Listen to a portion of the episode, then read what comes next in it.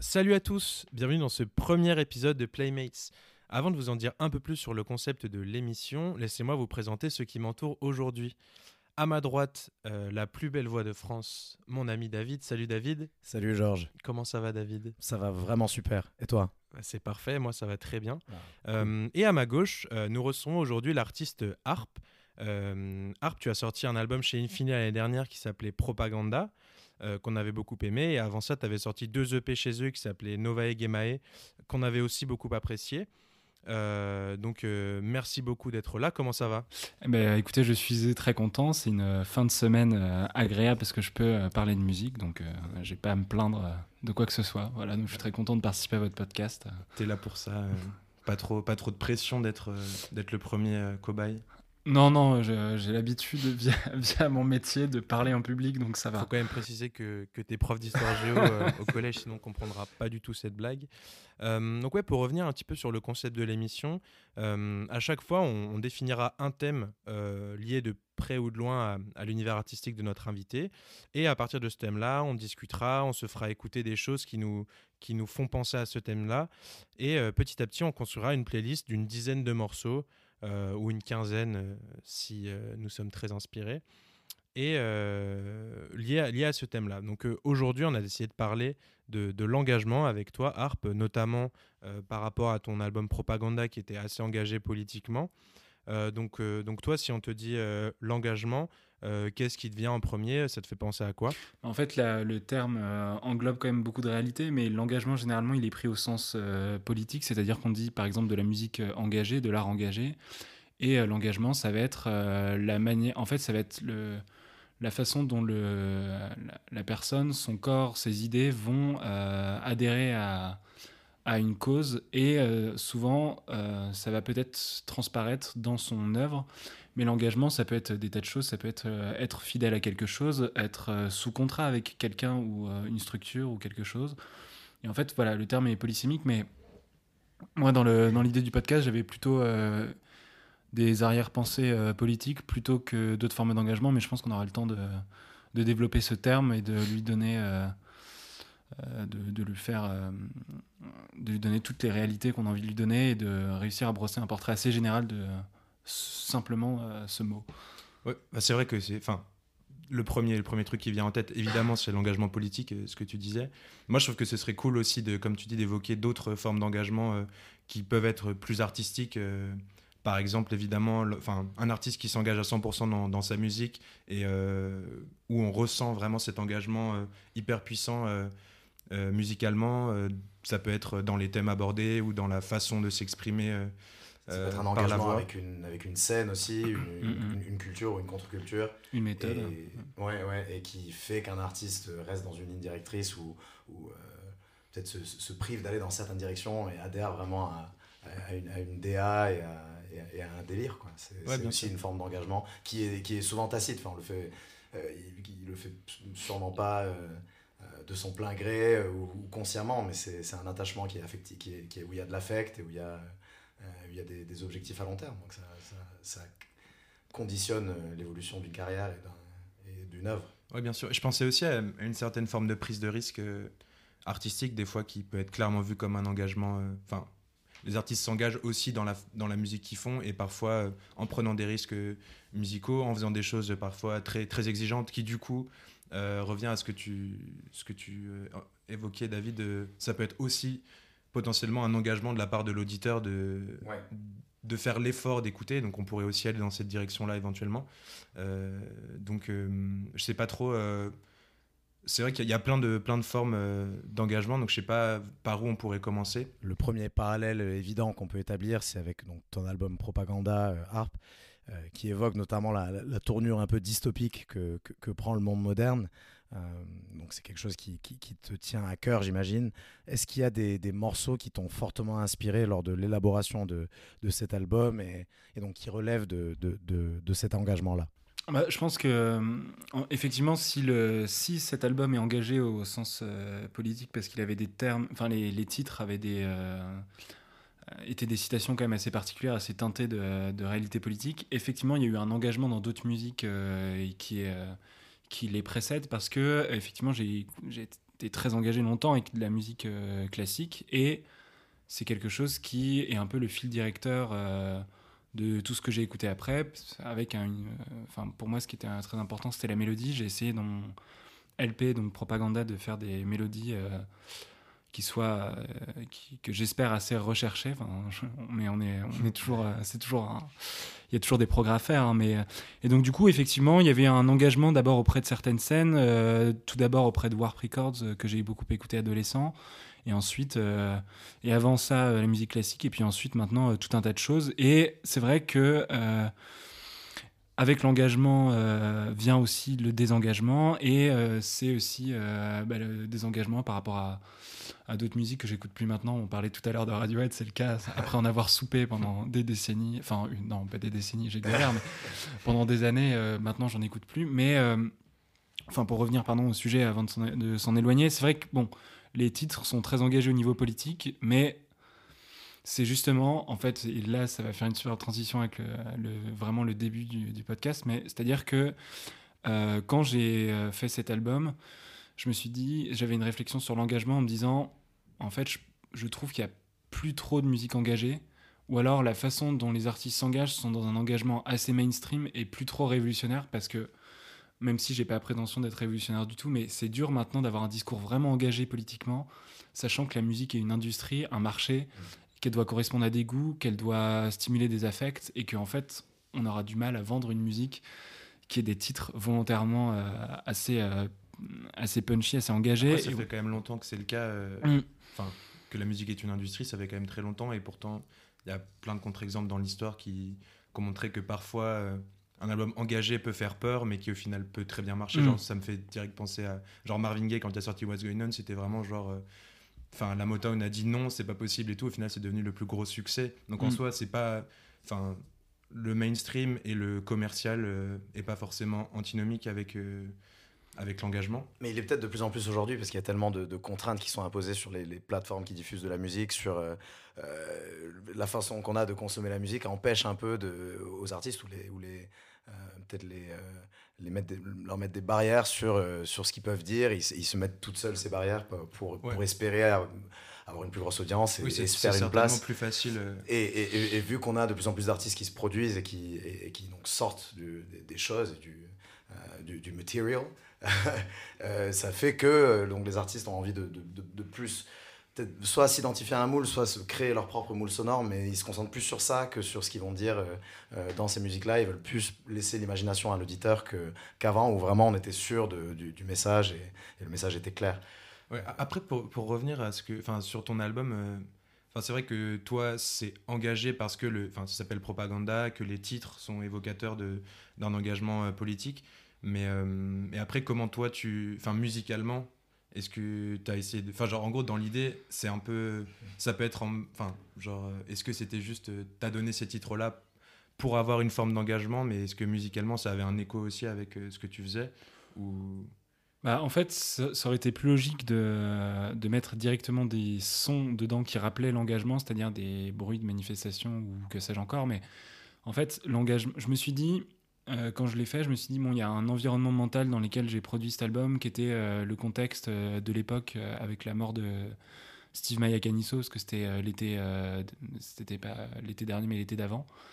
Et donc, du coup, je me suis dit, bon, je vais mettre des titres engagés parce que il y avait une sorte de révolte un peu en moi par rapport à tout ce que je lisais dans la presse, par rapport à cet événement-là.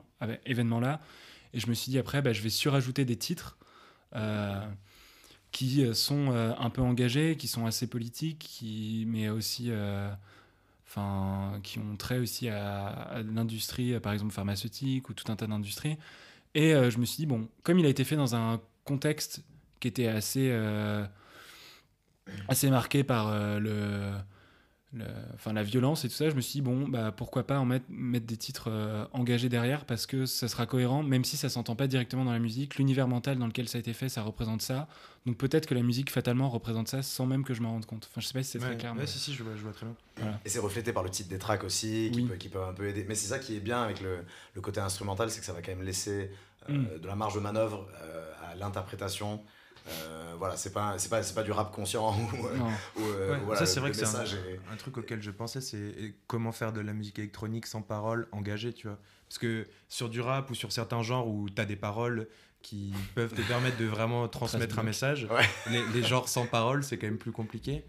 Et euh, genre, euh, c'est vrai que je me demandais. C'est pour ça que j'ai ensuite pensé à d'autres formes d'engagement, parce que l'engagement politique, sans dire quelque chose, euh, ça me paraissait. Enfin, c'est. À part avec le titre des morceaux ou les titres des albums, effectivement. Mais musicalement, c'est compliqué de s'engager quand, quand, tu fais de la musique qui ne parle pas quoi. Bah, Beckermat a samplé le, speech de Martin Luther King. Hein, c'est vrai que c'est un gros engagement, mais c'est assez engagé. Hein. Ouais, mais c'est un sample, il parle. Quelle ironie sordide. C'est vrai, c'est vrai. On va d'ailleurs mettre ce premier morceau. premier morceau de la playlist. Non, mais, euh, mais euh, ouais, je sais pas si. Par quoi on pourrait commencer euh, Si tu as un, titre en tête qui te viendrait en, premier pour parler de, l'engagement Alors, moi, j'avais pensé justement à de la musique classique, puisque je me suis dit, autant commencer l'engagement avec quelque chose qui précède l'engagement, et c'est-à-dire euh, un morceau euh, d'Arnold Schoenberg qui est extrait des Guru Leaders, euh, qui en fait précède la période où en fait il a renversé totalement le, système tonal de et du coup donc ça précède un engagement dans une voie assez radicale qui était qui était le, le dodécaphonisme. Je vais pas m'aventurer très loin parce que j'aurais peur de dire trop de bêtises. J'ai déjà perdu là. Qui précède vraiment euh, un moment révolutionnaire de la musique. Et donc, du coup, c'était euh, avec ça que je voulais commencer. C'est donc le Vorspiel des euh, Guru Leaders.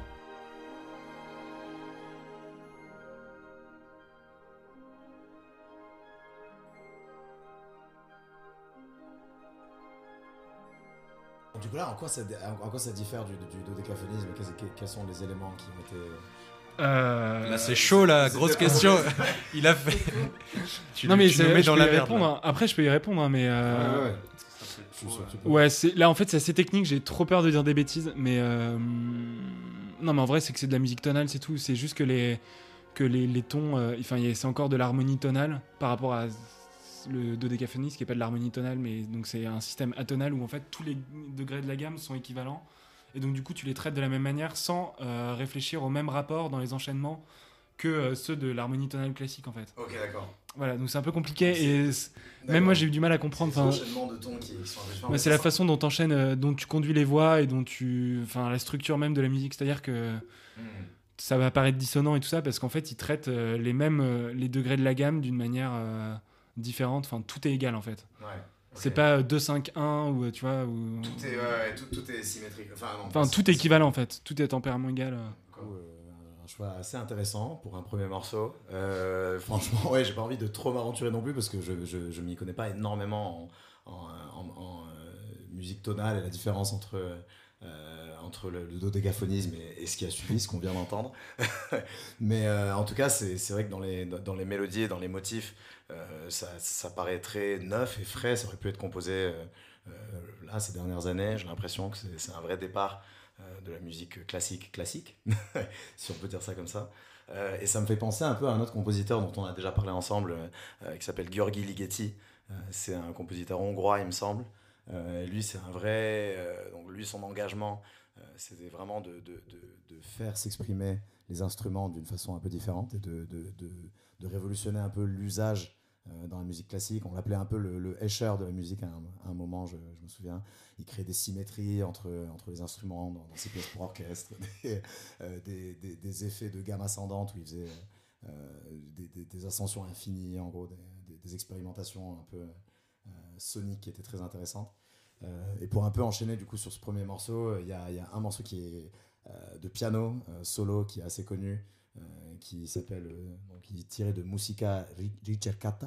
Euh, je ne sais pas exactement comment ça pourrait se traduire, on, trouvera. mais c'est un morceau de piano qui, est, vraiment top parce que la, basse, la main gauche, on dirait presque un arpégiator qui file à toute vitesse et il y, a un vrai côté presque percussif tellement c'est des notes qui sont jouées rapidement et donc il y a un motif dans la main gauche qui tourne et qui tourne et qui tourne et ça rappelle vraiment ouais ça un arpégiator dans la musique électronique et au-dessus, du coup, il y a la main droite qui va faire des, des, mélodies magnifiques et, des enchaînements d'accords qui sont euh, assez inattendus et, et, euh, qui sont euh, qui sonnent de manière vraiment unique et qui ont sûrement inspiré plein d'artistes par la suite. Et donc c'est un vrai engagement de, de vouloir un peu défier voilà, l'usage classique des instruments. Ouais, là, on est plus sur ce qu'on disait, genre une sorte de prise de risque, de volonté de. Ouais, c'est un engagement vraiment. Mais du coup, dans, dans la dualité, c'est aussi un désengagement par rapport à ce, à, à ce qu'on nous apprend, euh, oui. peut-être sur, sur, la musique et sur les a priori. Euh, c'est quelles années, euh, Ligeti? Ligeti, c'est le début du XXe siècle, il me semble. Ouais, c'est ça. Hein. Jusqu'à l'après-guerre. Jusqu'à l'après-guerre, ouais, c'est ça. Donc c'était. Mais il est mort en, il est mort en, crois qu'il est mort en 2006 ou quelque chose comme ça. Je, ne ah sais plus. Ah ouais, donc il a, donc c'est presque contemporain. Il est, euh, mais c'était, il était contemporain avec Schoenberg du coup. Le, ouais, oui, il a, bah, je sais plus trop quand est mort Schoenberg, mais. Euh, mais euh, oui, enfin, il a, il, a, il a écouté sa musique, c'est évident. Il a utilisé ses systèmes, mm. ses systèmes. Enfin bref, voilà. Mais oui, c'est le lien est assez logique en fin de compte. Ok. On peut écouter ce, que, on va ce dont écouter la musique du, de son poteau, Gheorghi Ligeti.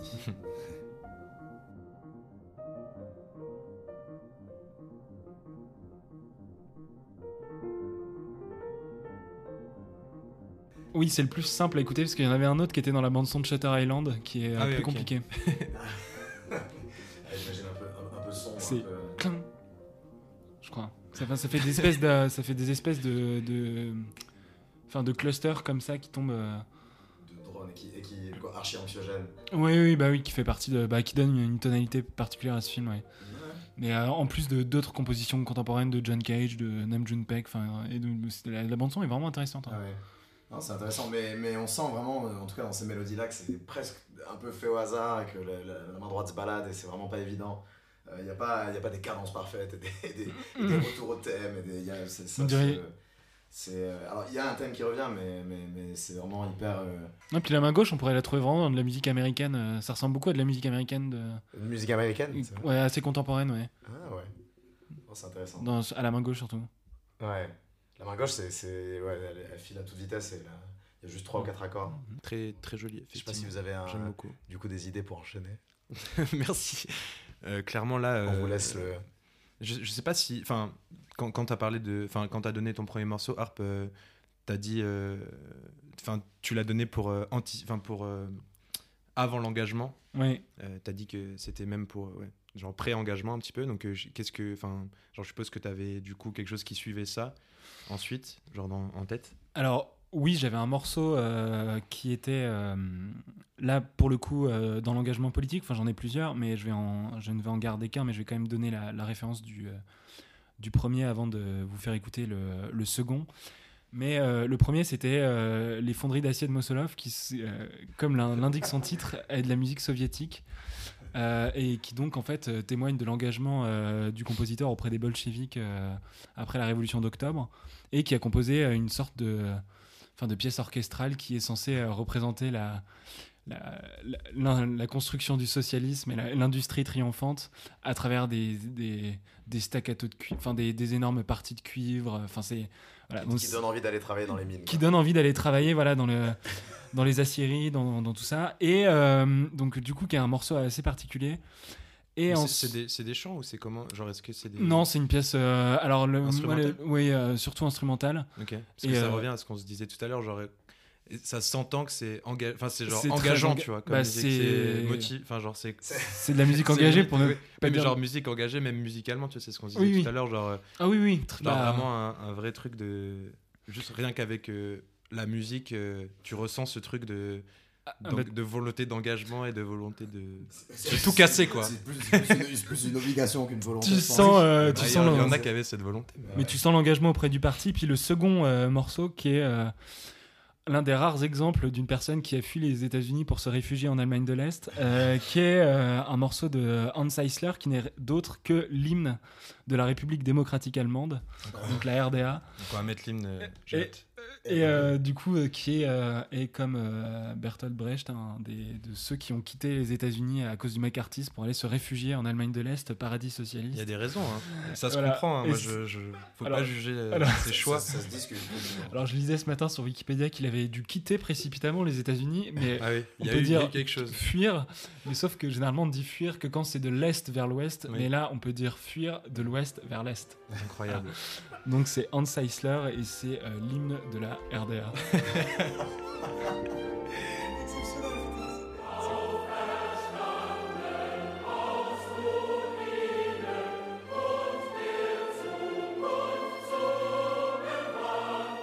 Peut-être qu'on s'éloigne de l'engagement politique ensuite, parce que là, sinon ça va finir. Donc là, je propose. euh, Euh, L'hymne Ouais. euh, Deutschland über allen. Peut-être. euh, Non, mais là, c'est mes deux- sur la musique nazie. Là, c'est mes deux seules références politiques. Ok, c'est bien. C'était pas des moindres, cela dit, mais vraiment. C'était pas des moindres, J'ai mais- j'ai essayé de pick one, genre. Ouais, ouais. Mais la DDR a une dimension un peu comique, presque. Donc c'est. Oui, bah. ça- C'est surtout marrant parce qu'il a fui les États-Unis pour aller se réfugier en, en c'est- Et il a vécu jusqu'à la fin de ses jours? Ouais, ouais, bah jusqu'à la. Jusqu'à la fin de la RDA, déjà, Je-. Mais je crois que le mur s'est effondré après sa mort. Donc Ah, il a pas putain, vu, pas de euh, chance. Sûrement à désastre. cause de sa mort. Il a pas vu les désastres du réformisme.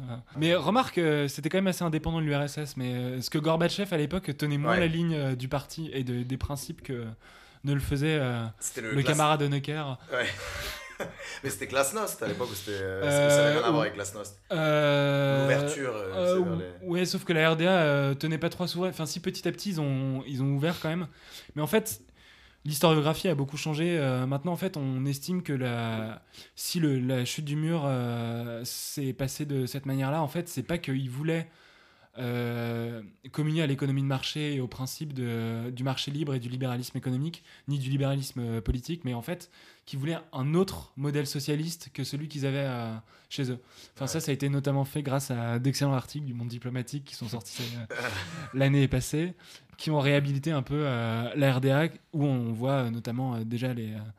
alors, je suis pas, je suis pas en train de faire un plaidoyer pour la RDA, mais je propose juste d'autres pistes de réflexion.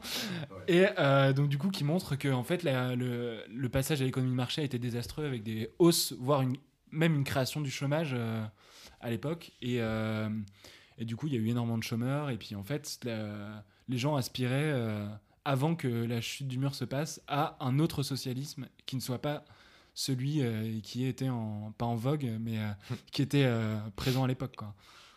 Je sais pas si, camarade David, si vous avez envie de. Une objection euh, de, pour- de- de commenter. euh, je propose qu'on s'appelle camarade De faire votre jusqu'à la fin. Jusqu'à la fin. on n'est plus, euh, on n'est plus euh, euh, présentateur et invité. On est, on est, on est trois camarades Ouais, qui parlent de musique. C'est nous, c'est notre podcast. Je me, je, je- je- je me sens hyper égal à vous depuis qu'on a écouté compris la de référence. RDA. Ouais, c'est ça. Tout nous appartient à tous. Ouais. Je Ah ouais, dire. c'est Ce micro et c'est ton micro aussi. On parte... Non, mais trop de propriété. Oui, non, mais la propriété privée, Ce, tu es d'ailleurs chez toi. ce hein. n'est pas seulement mon virus, c'est aussi le vôtre, maintenant que, que je vous ai parlé sans masque. Nous partageons Non, tout.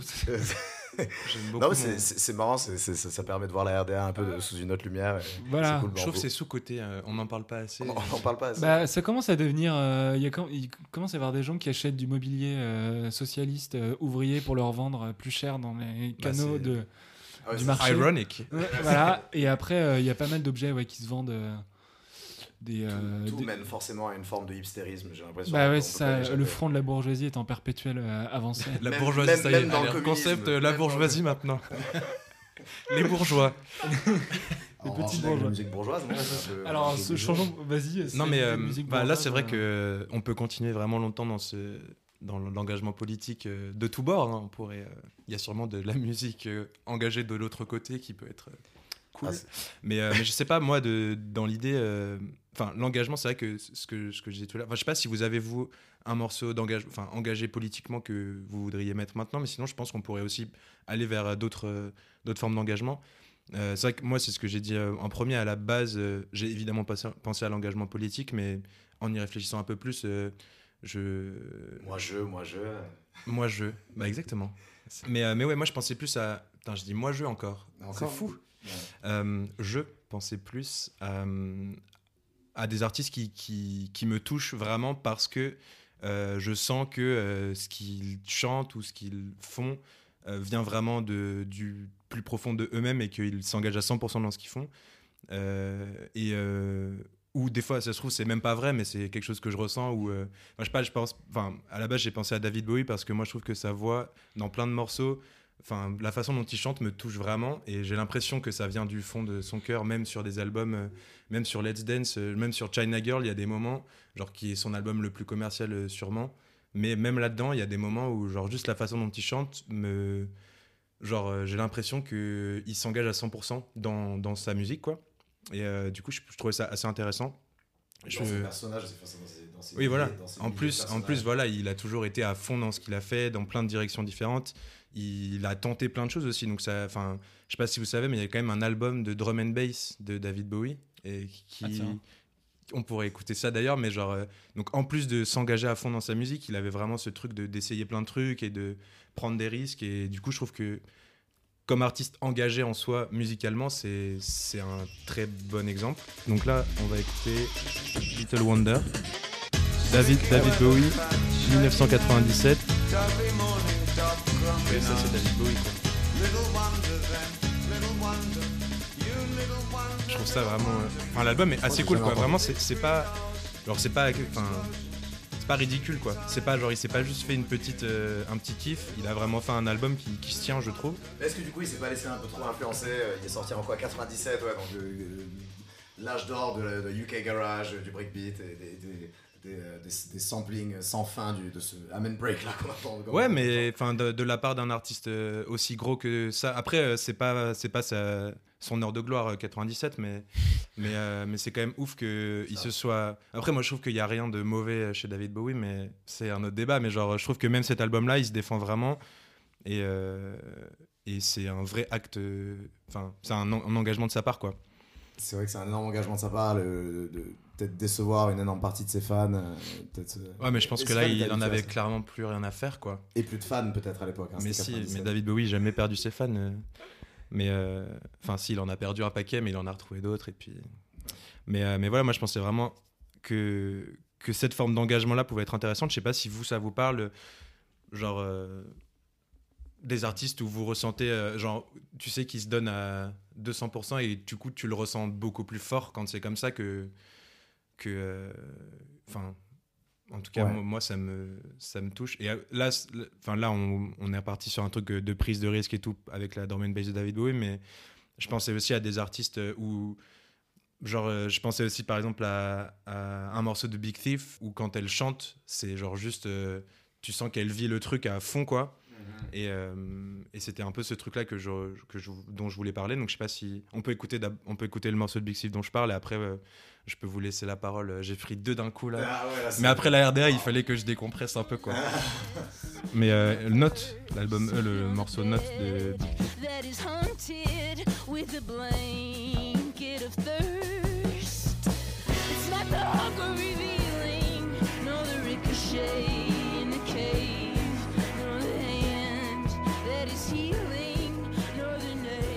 que là, dans sa voix, il y a vraiment ce truc de genre, tu vois, euh, genre elle a l'air pas au top, mais incroyable quoi.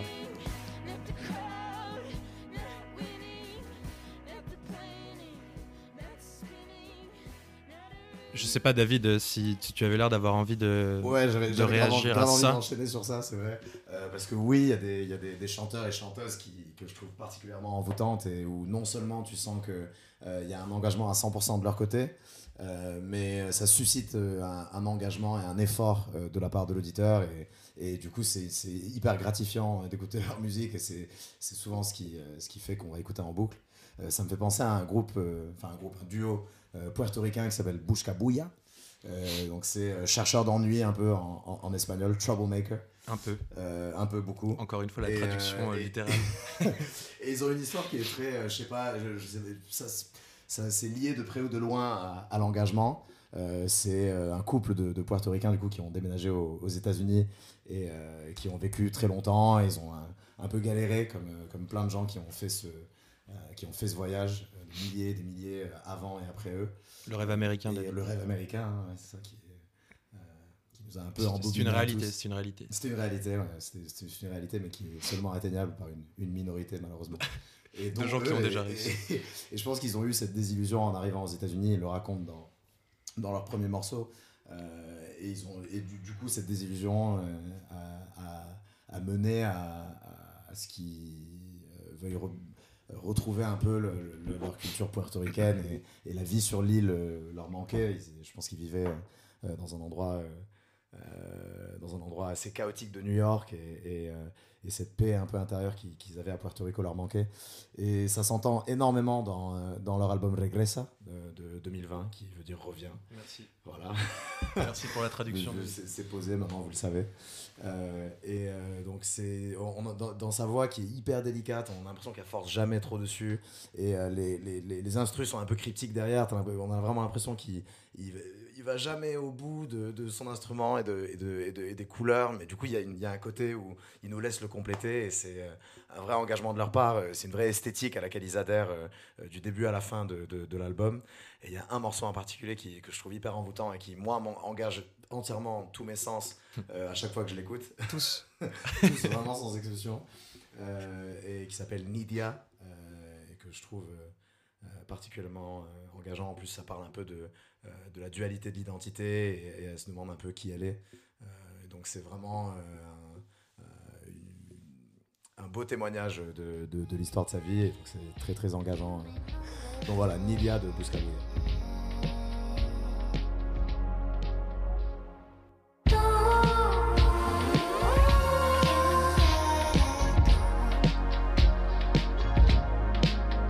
Oula, ça, je vais écouter ça en rentrant chez moi.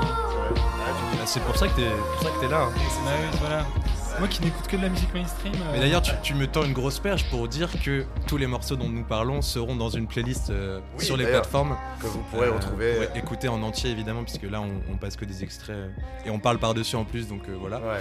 Mais, Bah, euh, ouais. mais en tout cas, tout sera dans une petite playlist bien y a- rangée. Il y a actuellement le son à fond dans mon casque et j'essaie de parler en même temps et Ouais. je m'entends pas, c'est un peu bizarre. Mais ça vaut le coup parce que la musique est bien quoi. Musique exceptionnelle. Je. Tu corrobores? Je corrobore beaucoup ce morceau. Gentil. Et euh, je sais pas si toi, Harp, euh, t'avais euh, quelque chose en tête dans, dans cette euh, catégorie-là de, de l'engagement. euh. Dans l'engagement dans une voie. euh, dans Bah une- l'engagement, enfin, Bah là, il y avait plusieurs côtés de, de, Ouais. de- de l'engagement. Il y avait leur histoire personnelle à eux où ils sont, ils sont vraiment euh, engagés à fond dans ce qu'ils faisaient euh, pour survivre un peu à, la désillusion américaine. Et le côté euh, envoûtant et totalement prenant où euh, il, il engage à, on- il engage à fond son audience. Quoi. moi j'en ai plein si vous voulez.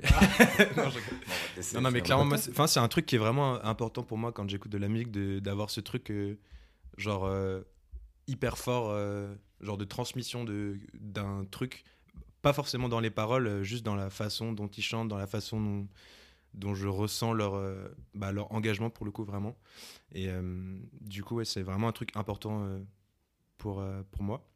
Mais après aussi, tu as évoqué un truc, David, tout à l'heure, parce que sur le fait que, que ça demandait parfois un, un engagement du, de la part de l'auditeur, bah, sur ce morceau, je, je vois pas trop parce que c'est quand même assez facile d'écoute. C'est très facile d'écoute. Mais, mais par contre, il y a sûrement plein d'autres trucs qui, pour le coup, demandent un vrai, une vraie force, euh, enfin une, une vraie euh, envie quoi, du côté de ouais. l'auditeur et que de s'accrocher, de s'engager dans, dans ce qu'on écoute. Mhm.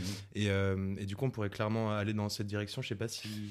Oui, c'est bon. Euh, J'ai une référence qui me revient et pas des moindres parce que euh, effectivement, elle nécessite un engagement, voire une abnégation, voire euh, un début de surdité. de parce que c'est bon. Moi, j'ai écouté ça quand j'étais quand j'étais plus jeune, parce que maintenant j'ai quand même approché la trentaine dans pas trop longtemps. Je peux commencer Hardcore. à faire le vieux con, mais euh, euh, j'écoutais pas mal Otecre et j'avoue que ça demande énormément d'engagement de la part d'auditeurs jusqu'à s'envoyer euh, un EP d'une heure vingt parce que euh, ils font des EP qui durent une heure vingt parce qu'un album dure trois heures. Enfin bref, euh, voilà.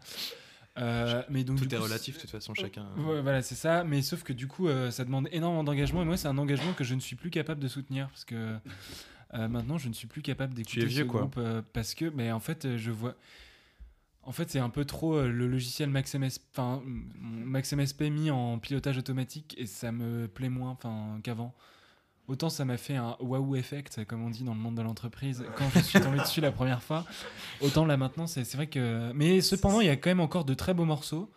Euh, Je sais qu'ils ont sorti, ouais, on, on, on, a- on- on l'a devant les yeux là, mais ils ont, ils ont sorti toute une série de, Mhm, de mhm. sessions très expérimentales. sur NTS, ouais. Ouais, Mais et qui sont très cool, mais c'est vraiment le genre de truc que tu écoutes une fois. Et, voilà. euh, ouais. En fait, y a certains arrivent à trouver une, une poésie euh, dedans. Moi, j'avoue que j'ai beaucoup de mal parce que je trouve qu'il y a des thèmes qui sont assez beaux parfois, qui sont pas suffisamment développés. Mais par exemple, il y en a un sur euh, l'album euh, qui était euh, dont j'ai oublié le nom, mais ça va me revenir. Il est assez mélodieux et, le thème est assez beau. Par contre, c'est dommage qu'il soit répété tout au long du morceau parce que ça aurait été bienvenu d'avoir une, il aurait été bienvenu d'avoir une variation, mais c'est le morceau Sea on Sea de l'album Oversteps. Très harp comme, euh, comme sonorité. T'as- T'as tout pompé quoi. Alors je sais pas si c'est des moments où l'algorithme euh, fait quelque chose de magnifique et qu'il garde, ou s'il y avait une intention de leur part de développer ce thème. Mais je trouve qu'il est euh, vraiment assez beau et euh, En tout cas, écoutable si- pour si- du. S'ils nous écoutent, il faut leur dire qu'ils auraient dû faire un peu plus de variations, je pense. hein. si vous nous écoutez la prochaine fois, gars, faites attention quoi. Ils ont, ils Vari- ont- ils- variez un peu, franchement, les gars, vous. Ils ont Ah, laissé tourner leur modulaire pendant une journée entière et ils sont revenus, ils ont pris les quelques, les quelques parcelles qui sonnaient bien. Non, c'est vraiment bien. hein. Mais pour le coup, ça, enfin, je trouve que c'est assez agréable à écouter quoi. Oui, Non bah donc du coup C'est pas- un engagement euh, assez faible euh, parce que ça reste assez écoutable, mais certains sont quand même beaucoup plus compliqués dans, oui, les, bien sûr. dans les albums d'après. euh. Mais euh, après, c'est vrai que ce que tu as dit tout à l'heure, David, c'était assez intéressant quand tu as dit euh, il y a des trucs des fois qui sont assez intenses, qui demandent un gros engagement, et que du coup, on n'écoute qu'une seule fois, un peu comme une sorte de. genre d'expérience une fois. C'est un engagement de l'écouter, mais genre, c'est hyper dur d'y revenir parce que je sais a un, trop. un- un artiste qui s'appelle, qui est un peu mystérieux, euh, qui est pas du tout sur les plateformes, seulement sur Bandcamp, qui s'appelle The Caretaker, euh, qui a fait un, un album de, de peut-être 6 heures, donc c'est vraiment un, un mastodonte, c'est archi archi dur à écouter. Et euh, il y a plein de gens qui, le, qui ont beaucoup de, de- de critiques l'ont décrit comme euh, le meilleur album de tous les temps qu'on a envie d'écouter qu'une seule fois parce que c'est vraiment ça draine toutes les émotions que tu peux avoir euh, avant d'avoir commencé l'écoute. 6 heures, tu peux pas techniquement dans une Et en fait, il y, a- y y un très beau. Oui, non, clairement, mais c'est, il dure 6 heures pour une bonne raison, c'est qu'il y a un vrai concept derrière. Euh, c'est un album qui parle de, de, de- la descente euh, un peu aux enfers euh, euh, qu'on peut avoir avec la maladie d'Al- d'Alzheimer et, euh, et euh, dementia, donc la démence. La démence. Donc c'est un album qui parle un peu de, de, de, la démence et, euh, et de la difficulté de vivre avec un, un- cerveau qui commence à, à- oublier et, à devenir moins fiable. Euh, en fait, c'est un album qui commence avec euh, une série de morceaux qui, qui peuvent rappeler un bal des années 20 ou des années 30. Et peu à peu, y a une- ça devient des morceaux de drone, d'ambient. Il y, y a des sonorités plus électroniques, plus dark. Euh, et ça finit en, en, ambient complètement incompréhensible. Et ça symbolise un peu euh, le cerveau qui devient de. c'est horrible de le dire comme ça, mais de, la bouillie, quoi. Et, surtout euh, le manque, l'impuissance totale de, la personne face à ça et la tristesse que ça peut amener. Et à la fin, il y a une sorte de, résolution et d'acceptation de, la mort qui est hyper, hyper dur à écouter, qui, qui vraiment. mais pour, le coup, c'est de l'engagement. On pourra pas le mettre parce que on veut. 6 heures, c'est long, euh, mais il, il faut le, le mentionner parce que c'est un très bon artiste. Euh, voilà, je, Harp, tout à l'heure. Bah, moi j'aime beaucoup le premier morceau de l'album qui s'appelle. euh, En fait, le titre est très long. Mais c'est euh, je crois que l'album c'est An Empty Bliss Beyond This World. Voilà, exactement. Et, euh, et donc, du coup, je sais plus le titre du En fait, c'est- une sorte de septuple album. Il y a sept Ouais. phases et chaque phase est un album. Et c'est cette descente aux enfers de. Mais titre de son nom d'artiste qui vient d'ailleurs du film euh, The Shining. C'est vrai? The Ouais. Caretaker Ah oui, comme, euh, comme du coup Jack Torrance qui est le. Euh, en fait, non, oui, c'est ça. il- C'est le, le barman qui lui dit ça à un moment. Ouais, c'est ça, Lloyd. Exactement. Parce que donc la phase 1 de cet album euh, rappelle vraiment The Shining, c'est marrant parce qu'il y a vraiment cette scène où, Jack Torrance revient dans les années 20 euh, et donc It's Just a Burning Memory de The Caretaker, on vous conseille d'aller écouter. Euh, donc c'est pas sur les plateformes, il faut aller le chercher sur YouTube ou Bandcamp. Euh, mais ça c'est une forme d'engagement qui est exceptionnelle parce que c'est une œuvre qui est titanesque, qui dure 6 heures, qui a été hyper bien travaillée et où il y a un vrai concept derrière. Je pense qu'il a, a passé beaucoup de temps, vraiment plusieurs mois. Après, on peut mettre un, un petit extrait. euh, Ouais.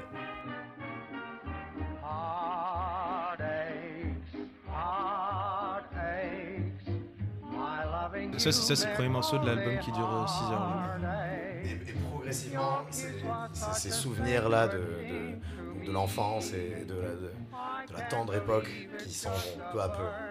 Et ça symbolise cette, euh, la démence. C'est vrai que c'est assez fou. euh, je trouve que les albums qui arrivent à être hyper narratifs euh, Ouais. instrumentalement, c'est ouf en vrai. Là, là c'est.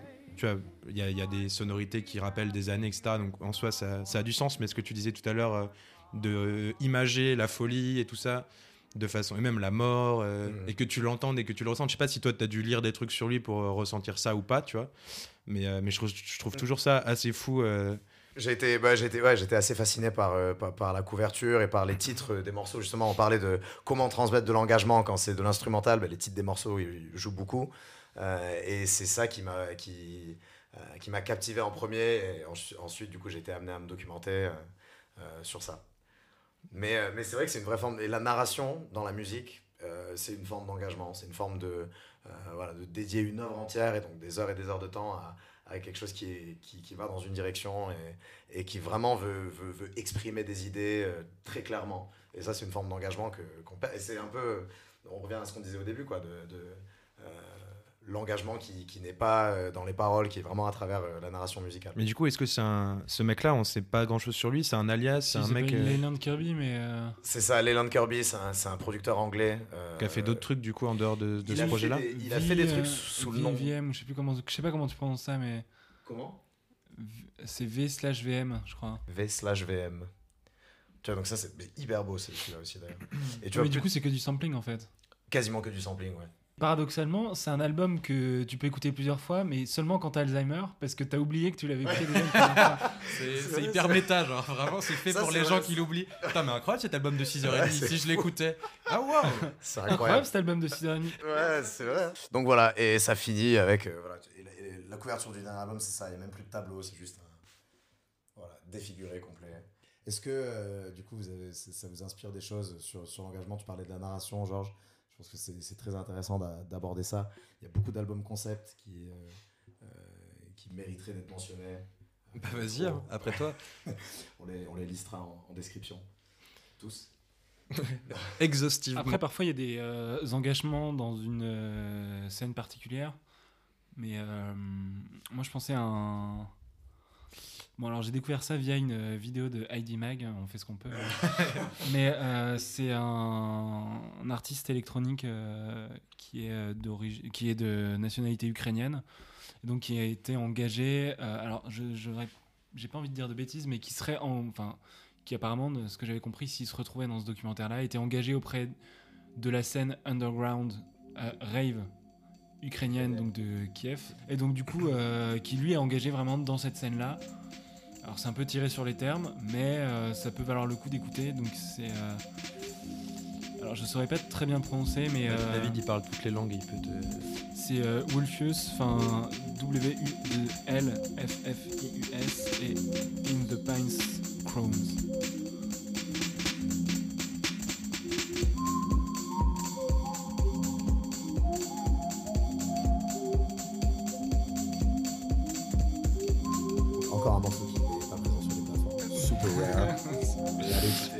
YouTube, c'est gratuit. Euh, voilà.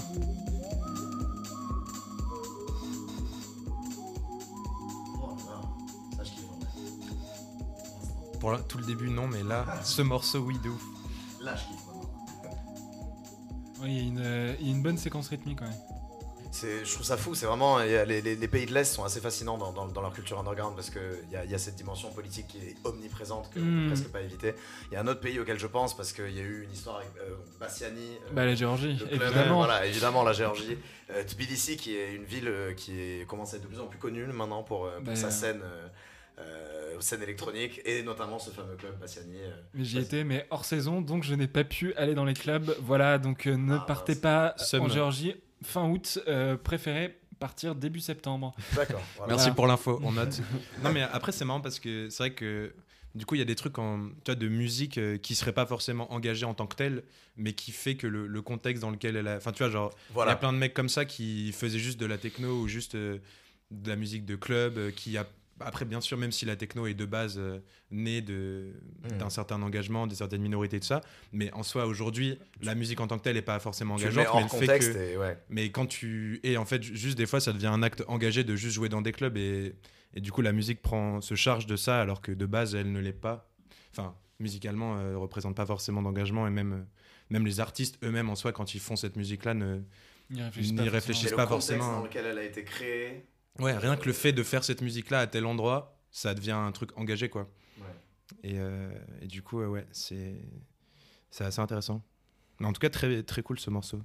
Bah oui, en fait, j'écoute très peu de techno ou très peu de musique comme ça. Voilà, ça, je sais pas vraiment ce que c'est. C'est de la musique électronique euh, au sens large, mais au sens restreint, je, saurais- je ne m'aventurerai pas. mais euh, cependant, oui, c'est vrai que c'est assez. euh, Il y a ce petit kick à tous les temps quand même qui, qui Ouais. Oui, rappelle, voilà. euh, qui rappelle la techno. Mais c'est vrai que c'est très, euh, très left field, très euh, tiré par les cheveux et euh, les, les codes sont un peu bousculés. Euh, moi, ça me fait penser, du coup, vu qu'on parle de, de la Géorgie, euh, je vais vous mettre un petit morceau d'un producteur géorgien que, que, que j'adore, qui est résident, je crois, chez Bassiani, ou qui l'a été, euh, qui s'appelle Hamatsuki. Euh, et donc, il a sorti, euh, et donc il n'y a pas énormément de, de, de tracks de lui sur les plateformes. Euh, C'est vrai, non, euh, très peu géorgien, à Oui. moins qu'il Ah, soit. ouais, Géorgien, je crois qu'il était, il était fan de, de, du, culture japonaise, à mon avis. Ah ouais, Parce que, ça- alors, il aurait pas pu s'appeler Amatsuki Adze. Ouais, Et là, ouais. C'était bon. C'est vrai que c'est, on, on- on s'attendrait plutôt à ça, mais, mais au final, non. Hamatsuki. J'espère Euh, que ça va être kawaii. Et c'est Kawaii, mais version géorgienne. On va écouter Still Searching.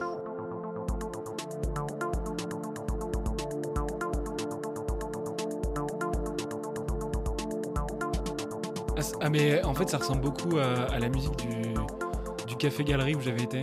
Alors, le Café Galerie, c'est un lieu sur deux étages qui a été frappé exactement par le même euh, événement que Bassiani, c'est-à-dire une descente de police avec une fermeture euh, à cause d'histoires de, drogue. euh, voilà. Et le Café Galerie, moi j'y étais, on était, quand on y avait été, on était juste 5 dans la salle. Il devait être 19h et quelques. Et en fait, j'avais trouvé l'ambiance vraiment super et j'ai jamais trop. ça va être très cliché ce que je veux dire, mais j'ai jamais trouvé une ambiance Comme ça, à aussi Paris. cool euh, à Paris. Parce qu'en fait là il y avait le côté d'être en Géorgie. En plus c'est sur l'allée principale la la- l'avenue Roustavéli euh, qui tire son nom d'ailleurs d'un auteur géorgien qui est un peu l'auteur de référence en Géorgie parce qu'on on l'apprend à l'école mais mais donc du coup c'était un lieu assez euh, assez incroyable où en fait euh, a débarqué euh, une fille qui était habillée avec des, des, des- des tenues extraordinaires. Enfin c'était très très bizarre. Et euh, qui était euh, qui du coup en fait euh, avait des talons en plexiglas et tout. Enfin, c'était euh, chez- les, les banquettes C'était- étaient défoncées. c'était une des cinq personnes, cette femme. C'était une des cinq personnes. Ouais. Et en fait, j'ai beaucoup aimé l'ambiance au Café Galerie. On était. euh, Et en fait, effectivement, d'habitude, il y a des boiler rooms qui sont euh, là-bas. D'accord, Et, et donc, il, il- ça se trouve où exactement, le Café Galerie? Euh, bah, le Café Galerie, ça se trouve sur euh, l'avenue Roustavéli. si Euh, vous Ah allez oui, en ah, Géorgie, bah, euh, c'est- Ouais, d'accord, c'est- tu avais parlé l'avenue principale de Tbilissi, qui est une sorte de.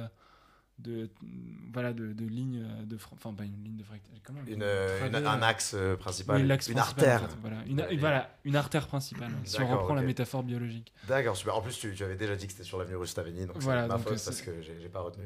mais- C'est au numéro combien par contre, s'il vous plaît juste- Non, Parce que ça doit être long là. Ouais. Tu trouveras, c'est pas très loin du Parlement, je crois. Ok, merci, merci. Ah, c'est top. Non, mais il y a beaucoup d'artistes géorgiens dont on pourrait parler qui, qui, du coup s'inscrivent dans cet engagement. Ah Euh, bah, Je regardais euh, Gacha Baklatse euh, qui, euh, euh, qui a fait vraiment des, des, des- des prods sympas. Euh, il y a- Mais du coup, quand, quand tu parles de- d'engagement, est-ce que ces mecs-là, euh, c'est ce que je disais, genre, qui juste parce qu'ils font partie de cette Bah, scène-là sont juste- engagés par défaut ouais, voilà, de- Ou est-ce qu'ils ont aussi ce leur discours-là Bah, de par leur présence et, et leur résistance, du coup, euh, sont engagés. Même si la musique en elle-même euh, est, euh, voilà, peut être euh, écoutée dans plein de contextes et, et- et appréciée dans plein de contextes. Pas forcément des contextes engagés. bah, c'est vrai qu'après, le, le contexte de l'engagement même de notre génération en Géorgie est assez intéressant parce que du- d'une certaine manière, ils sont euh, engagés euh, pour beaucoup contre la Russie qui occupe une partie du territoire. euh, selon eux, à 25% du territoire, il me semble, entre euh, l'Abrasie et, et l'Ossétie du Sud. Sicile du Sud, ouais, ça. Et du coup, ouais, il y a un fort engagement. Et ensuite, un engagement aussi assez pro-européen, bizarre, parce que nous, on aurait quand même du mal à comprendre que des gens veuillent s'engager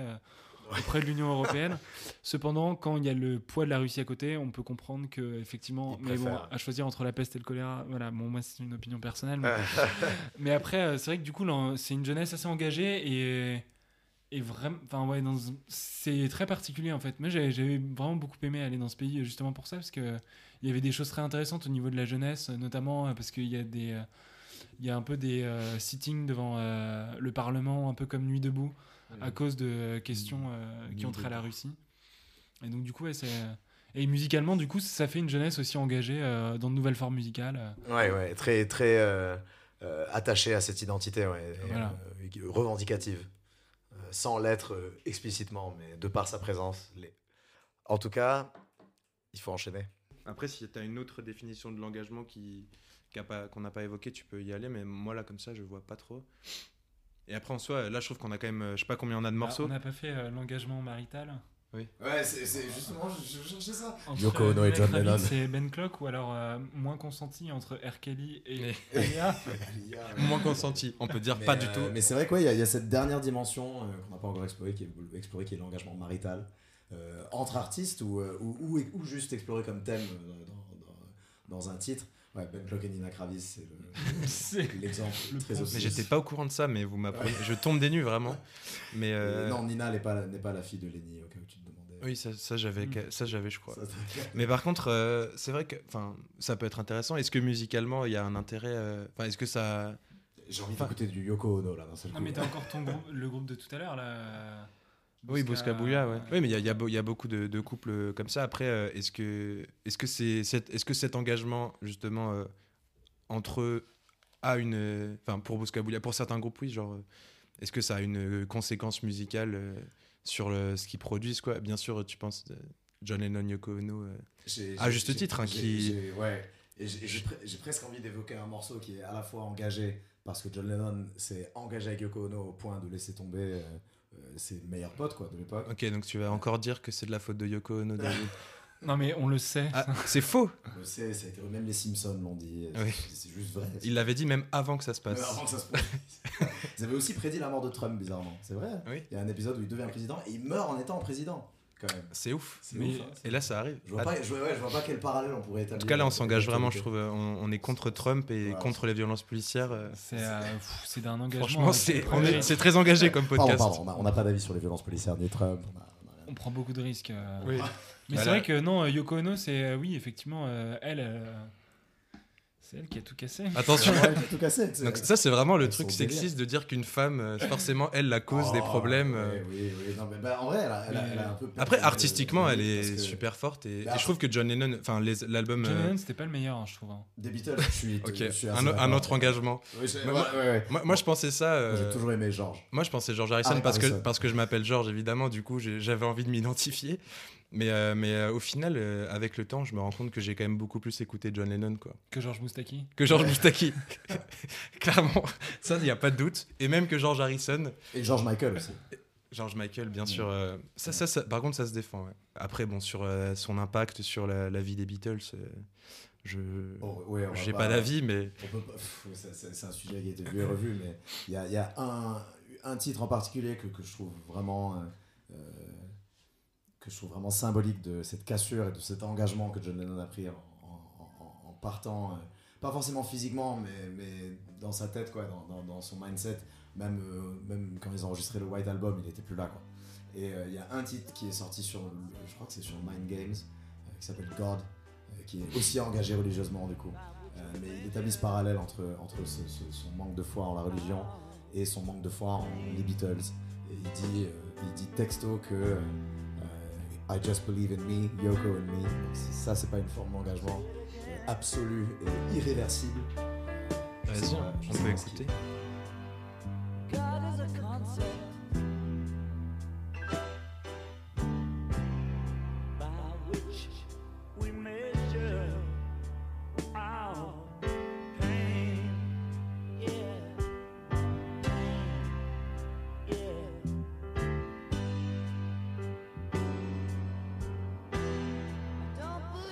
voilà, God de John Lennon, euh, qui est assez, assez marqué dans, son engagement. Voilà, c'est- je pense que c'est pas Non, mal. très bon morceau, c'est pas mal pour finir, je suis d'accord. euh, Beau morceau de conclusion. bon morceau de conclusion. Et très bon morceau en général. Et on aime beaucoup John Lennon, même si c'est pas la meilleure Beatles, selon euh, selon Harp. Mais on va pas, on va clore ce débat. On, on fera un podcast Ne dédié, je pas de pense. polémique. euh, C'est vrai qu'on s'engage beaucoup trop depuis le début euh, dans des sujets un peu de fond comme ça. euh, on prend des risques. Mais, euh, mais en tout cas, merci beaucoup euh, Harp d'être venu. C'était encore Ça m'a fait plaisir. Merci beaucoup à vous. une discussion de, de- de qualité. C'est vraiment sympa de parler de musique avec toi. J'aimerais- qu'on sonne ensemble en lacostéenne un jour.